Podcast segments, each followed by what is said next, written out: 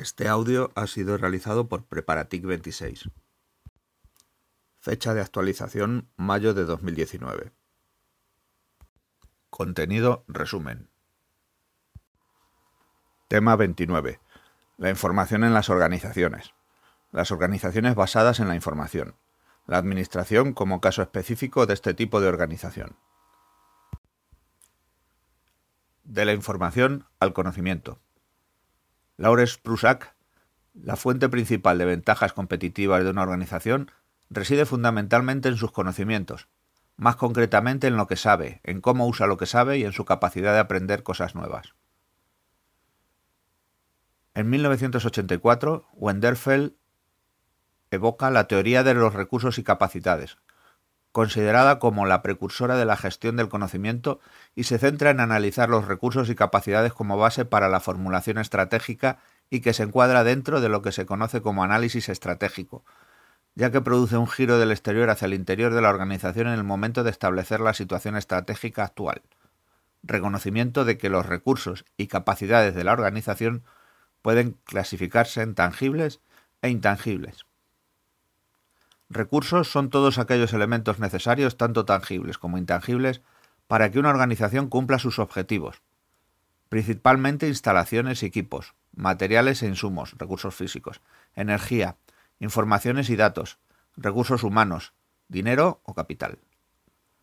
Activos intangibles son aquellos que poseen valor sin tener dimensiones físicas y están localizados en las personas, empleados, clientes, proveedores o bien se obtienen a partir de procesos, sistemas y cultura organizativa.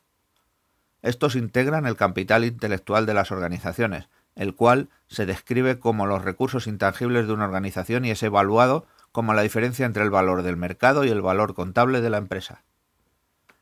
Clasificación de activos intangibles. Estructura externa, marcas comerciales, clientes, relaciones con proveedores y estructura interna, sistemas de dirección y gestión, procesos y procedimientos, y más de más I, competencia individual, conocimientos individuales.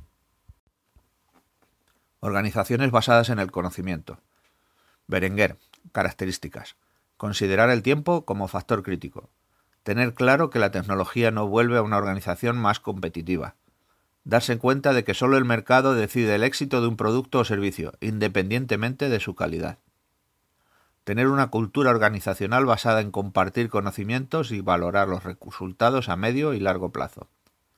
Respetar las aportaciones individuales de cada persona.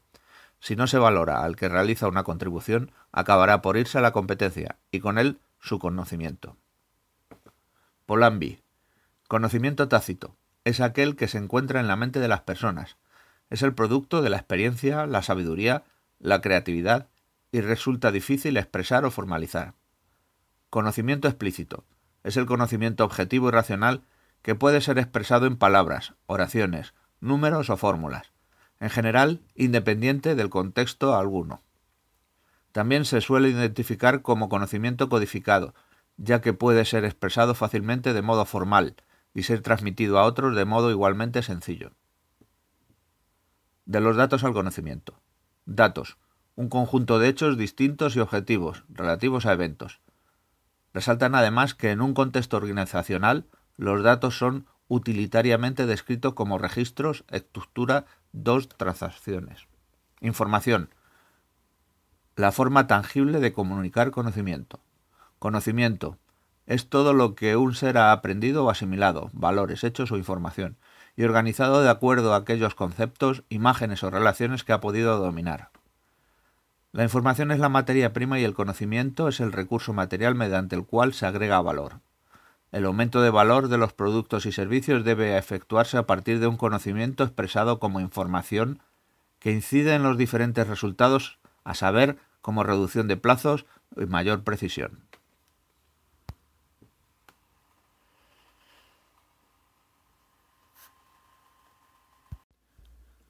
Nuevo tipo de organización. Naturaleza de los datos. Información interna para la toma de decisiones. Información interna que permite la comunicación y coordinación de los individuos y de las actividades de la organización. Según la dirección, flujos ascendentes, descendentes, horizontales. Según su definición, flujos formales que se definen como las relaciones previamente definidas y comunicadas a los miembros de la organización. Flujos informales, que son las relaciones interpersonales de comunicación que se producen entre los miembros complementarias o sustitutivas de las formales. Pirámide de Anthony. En la parte alta, el pico de la pirámide, tenemos la información estratégica, interna y externa, elaborada para la alta dirección que sirve para la determinación de objetivos. En la parte media de la pirámide tenemos información táctica, interna y externa semi-elaborada, usada por la dirección media y sirve para la supervisión, coordinación y control. En la parte baja de la pirámide tenemos información táctica, interna y directa, que sirve para la dirección operativa y que sirve para verificación de tareas diarias. Peter Druckner, Organización aprendiente o adhocracia. Características. La reducción hasta la mitad del número de niveles frente a la estructura tradicional la reducción hasta una tercera parte del número de managers con respecto a los que hoy son empleados para un determinado volumen de organización. Su funcionamiento es similar al de una orquesta, manifiesto ejemplo de organización basada en el conocimiento, en el que distintos especialistas dirigen y organizan su trabajo mediante interacción con sus colegas. En las organizaciones tradicionales de estructura piramidal existen tres niveles, directores, managers, trabajadores. Se presenta la pirámide de información interna y organización basada en la información. Tiene cuatro niveles. En el pico, nivel alto, está la información estratégica para la alta dirección, sirve para la determinación de objetivos. En el segundo nivel desde arriba, información táctica para la dirección táctica, que sirve para la supervisión, coordinación y control. Tercer nivel desde arriba, información del conocimiento, que sirve para trabajadores del conocimiento o trabajadores de los datos, que sirve para diseño de productos, servicios, administración de la información. En la parte de abajo, trabajadores que trabajan en la fabricación del producto o servicio. Estrategia TIC. Impulso hacia una organización orientada al conocimiento. Objetivo estratégico 3. Mayor eficiencia en la prestación de los servicios TIC en el seno de la Administración. En organizaciones tan complejas como las administraciones públicas, el establecimiento de procedimientos eficientes, la estandarización de los servicios y tecnologías, la interoperabilidad, la reutilización de los datos y la compartición del conocimiento contribuyen a un escenario de eficiencia que facilita establecer en cada caso la forma más adecuada para la prestación de los servicios. Objetivo estratégico 4. Gestión corporativa inteligente del conocimiento, la información y los datos. Se promoverá una plataforma compartida interdepartamental o los medios técnicos equivalentes con las herramientas informáticas necesarias y los instrumentos normativos que garanticen el uso proporcional, justificado y seguro de la información agregada en relación con el beneficio que aporta a los ciudadanos y a la Administración. Línea de acción 8. Disponer de sistemas de análisis de datos para la toma de decisiones.